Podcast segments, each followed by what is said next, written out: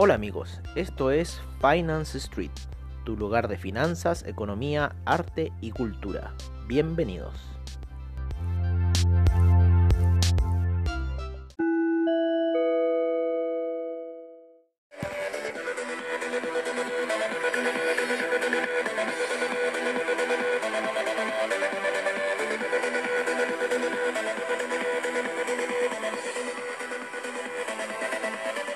Hola amigos de Finance Street y qué inicio este, ¿eh? Sí, un poquito estridente con esta música Sandstorm de Darude, ¿no? Para empezar un poco lo que puede ser eh, la jornada financiera de la semana, ¿no? Ya empezamos a ver un poco de movimiento, un poquito de oscilación en lo que son los futuros del Nasdaq, lo que son los futuros del S&P, lo que son los futuros del Dow Jones. Eh, si viéramos netamente lo que es el Dow Jones y el S&P, estamos en un minuto en que pueden venir retrocesos ya y eh, la, la, la, media de 20 periodos está sosteniendo de una manera a la gráfica daily que en cierta forma quiere ya desplomarse en el Nasdaq está oscilando, también haciendo una figura bastante similar después de esa situación de doble techo que le hemos comentado la semana pasada. La, la, vela de 4 horas comenzó ya eh, negativa, lo mismo que la, mm, la vela daily también ya como que dándonos a ver un pequeño camino bajista. Entonces en realidad no sabemos hacia dónde va a ir esta situación. Nosotros lo que estamos haciendo ahora es eh, tratar de depurar lo más posible todas las operaciones eh, contaminadas que tengamos, ¿no? Para poder empezar la semana de una manera simpática, entretenida, ¿no? Sin tanto estrés en lo que sean nuestras operaciones y ya empezar de una forma más limpia. Estuvimos viendo unos videos de Oliver Vélez que hizo un masterclass el día de ayer.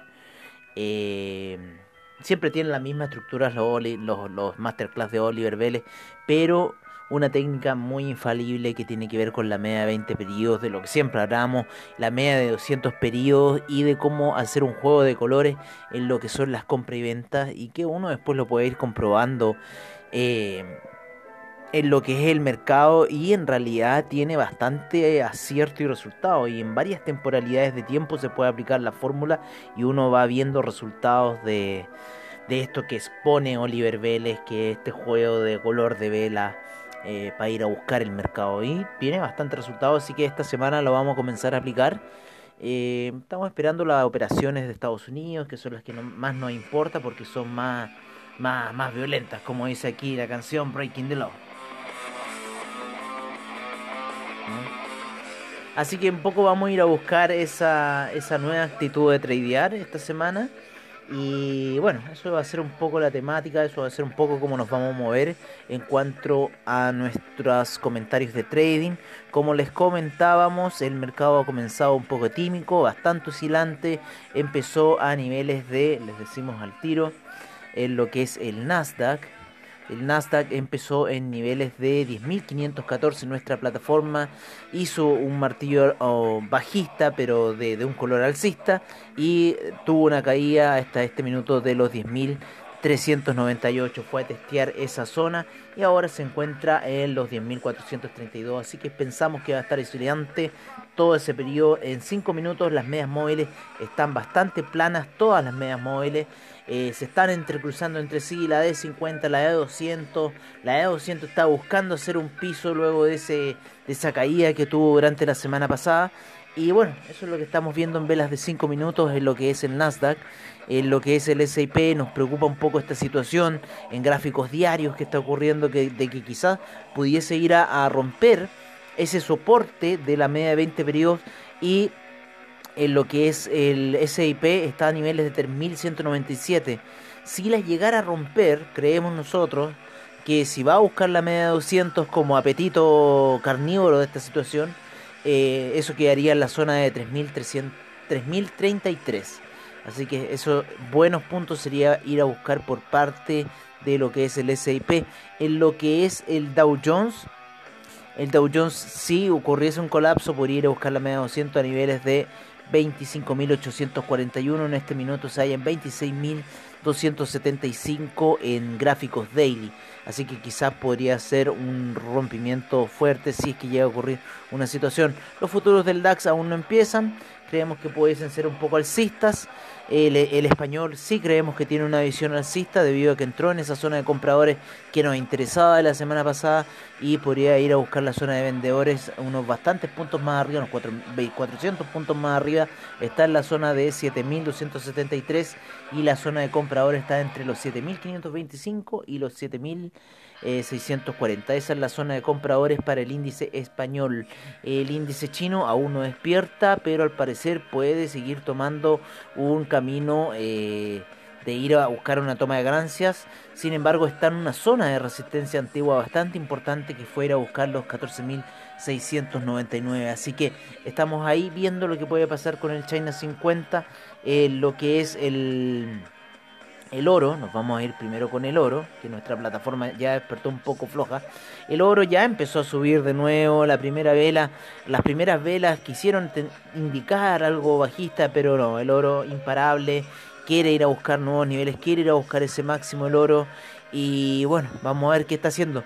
Sí, se está alejando mucho, mucho, pero mucho de la media de 200 periodos en casi todas las temporalidades.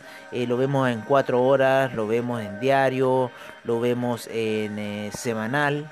Semanal está muy alejado, una vela bastante grande, haciendo ya esta vela de inicio, término de semana. Ya le falta poco para cerrar esa vela en lo que es eh, la plataforma de AvaTrade. ¿no? En lo que es los 15 minutos, la media de 50 se halla bien abajo y en los 5 eh, minutos la media de 200 también se halla bien abajo eh, para ir a buscar niveles de soporte. En este minuto la media de 200 está por debajo en todas las temporalidades del oro, el platino. El platino empezó bastante lateral la jornada. Eh, la plata, la plata también ha empezado lateral la jornada también empezado un poquito, un poquito alcista, ¿no es cierto? Apoyándose un poco en lo sucedido con las medias de 200. El cobre, el cobre se encuentra eh, lateral, despertó lateral. El cobre está viendo ahí qué va a suceder, cuál irá a ser su destino. Pero el cobre en este minuto se encuentra eh, lateral. Em, a niveles de, por sobre la resistencia, a niveles de... Eh, 289 aproximadamente. Están muy tímidas las operaciones del cobre. El petróleo, el oro negro, ya nos está dando unas pequeñas oscilaciones después del cierre de 41,35. Cayó hasta niveles de 40,87. Está oscilando en esa zona. Hay mucha compresión en lo que está haciendo la media de 200 periodos y en lo que está haciendo la media de 50 periodos. Así que eso está afectando bastante a lo que es el petróleo. El café el café por su parte eh, está en niveles de eh, por debajo de la media de 200, ¿no? Como habíamos dicho en la semana pasada. Y veremos si la rompe hoy día fuerte o no. Nos vamos acercando ya a noticias más con respecto de esa situación y nos podemos encontrar que el... Vamos a empezar por el euro primero para dejar dos criptos al final. El euro, eh, el euro seguimos con nuestra visión de 1.171, creemos que eso va a ser niveles que va a ir a buscar y bueno, ver qué va a pasar. Eh, ver qué va a pasar y y eso se encuentra bastante alejado de la media de 200 periodos, en lo que es gráficos de 30 minutos, en lo que es gráficos de una hora, en lo que es gráficos de 4 horas, para qué hablar de los gráficos diarios. Entonces, situaciones de contracción en el euro pudiesen ocurrir, pudiese en el mercado siempre ya una vez que termina de hacer cierta figura, de repente ocurren cosas que uno no sabe en qué plan maléfico está, pero ocurren y con lo cual las gráficas vuelven a tomar una forma y uno dice, "Oh, milagro" y todo eso. Así que bueno, en ese aspecto el euro está tomando esas formas.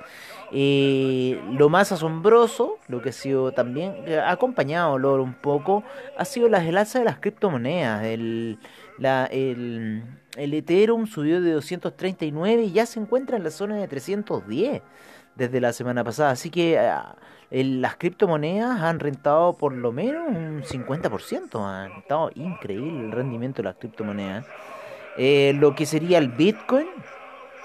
el Bitcoin ha rentado aproximadamente un 10%, ¿no? Aproximadamente, yo iría por esa zona, porque estuvo en la zona de los 9000, ¿no es cierto? Empezó la semana pasada en 9000, eh, 9097 y ya va esta semana, ya llegó a la zona de los 10.000, llegó a los 10.154, sí, 100, 100, 161 por ahí, esa zona. Eh, llegó hoy día el Bitcoin, se mandó una subida en lo que fue el mercado nocturno, llegó a alzas y ahora se encuentra lateralizando por sobre la media de 20 periodos el papá de las altcoins que está empujando a todas las demás altcoins. si han escuchado los reportes, eh, verán que eh, el empuje de las altcoins ha estado fuerte y, todas han respondido a esta situación. Eh, bueno amigos, eso, sería todo por ahora. Los vamos a dejar con el reporte de criptomercado, ya que si bien hay movimiento de divisas, creemos que es mejor empezar ya con eso en la semana y ya animado fuerte, el, el Nasdaq está haciendo sus rebotes y bueno. Bueno amigos, los dejamos hasta acá con nuestro reporte de criptomercado y nos veremos mañana en la sesión matutina, como siempre al estilo de Finance Street. Seguimos con la información.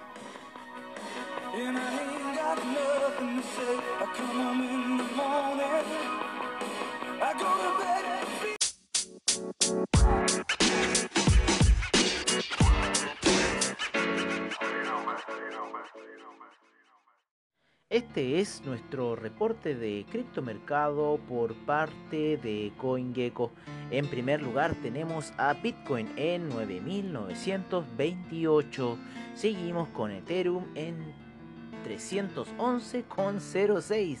Tether en 1 dólar. Ripple en 0.215. El Cardano en 0.148. Bitcoin Cash en 247,51, el Bitcoin SB en 190,74, Litecoin en 48,14, el Binance Coin en 19,53 EOS en 2,71, el Tesos en 2,98, el Stellar en 0.098, Monero en 77,97, Tron en 0.0185. Eh, seguimos con Neo en 11,58, Ethereum Classic en 6,63, IOTA en 0.268 y finalizamos nuestra jornada con el Bitcoin Gold en 9,64 y el Bitcoin Diamond en 0.855. Bueno amigos, esperamos que esta información de criptomercado le haya servido para sus operaciones de hoy y los esperamos mañana en nuestra sesión matutina como siempre al estilo de Finance Street. Hasta pronto amigos.